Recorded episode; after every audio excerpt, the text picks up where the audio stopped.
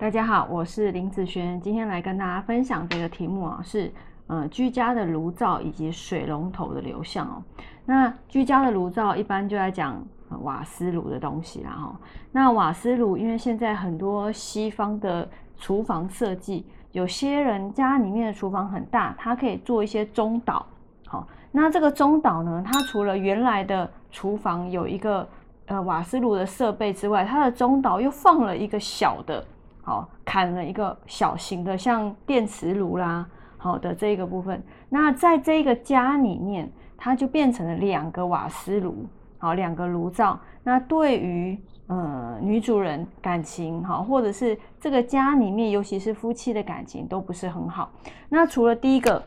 好，你的瓦斯炉不宜多之外呢，第二个也要注意，就是如果呃我们在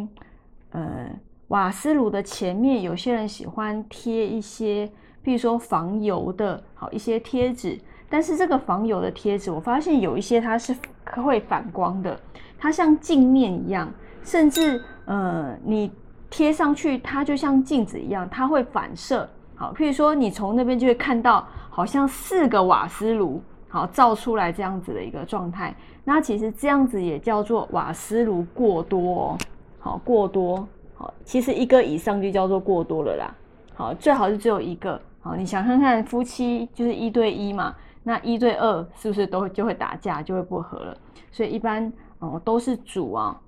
有关于像夫妻的感情，哈，小三、小四外遇，好，或者是婆媳不和这方面的一个问题，哈，瓦斯炉要特别特别的注意。那其实一般来讲倒还好，一般家庭都只有一个。那第二个想要来分享就是洗手台的水龙头的流向。有些人他的家里面的水龙头啊，就是不管你是厕所的水龙头，或者是你厨房的水龙头，有的它可能是正对门，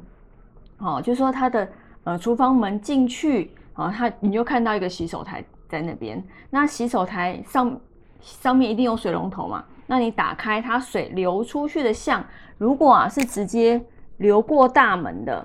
好，就是从你的呃厨房门流出去，反而又跑到外面的大门去，它是一直线的，好流到大门，或者是有呃流到像那种落地窗的，好像这种也类似像门的这样子的一个状态，或者是大面积的阳台。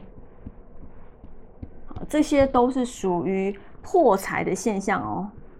好，就是你的财容易啊存不住也留不住，左手进来右边就出去的一个现象，好，因为水的流向它会带有哦你家的一些气场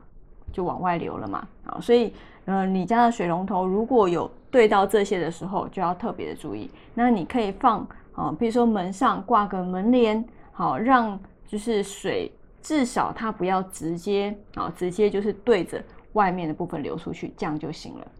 好，那以上这个影片就分享给大家，那我们下次见喽，拜拜。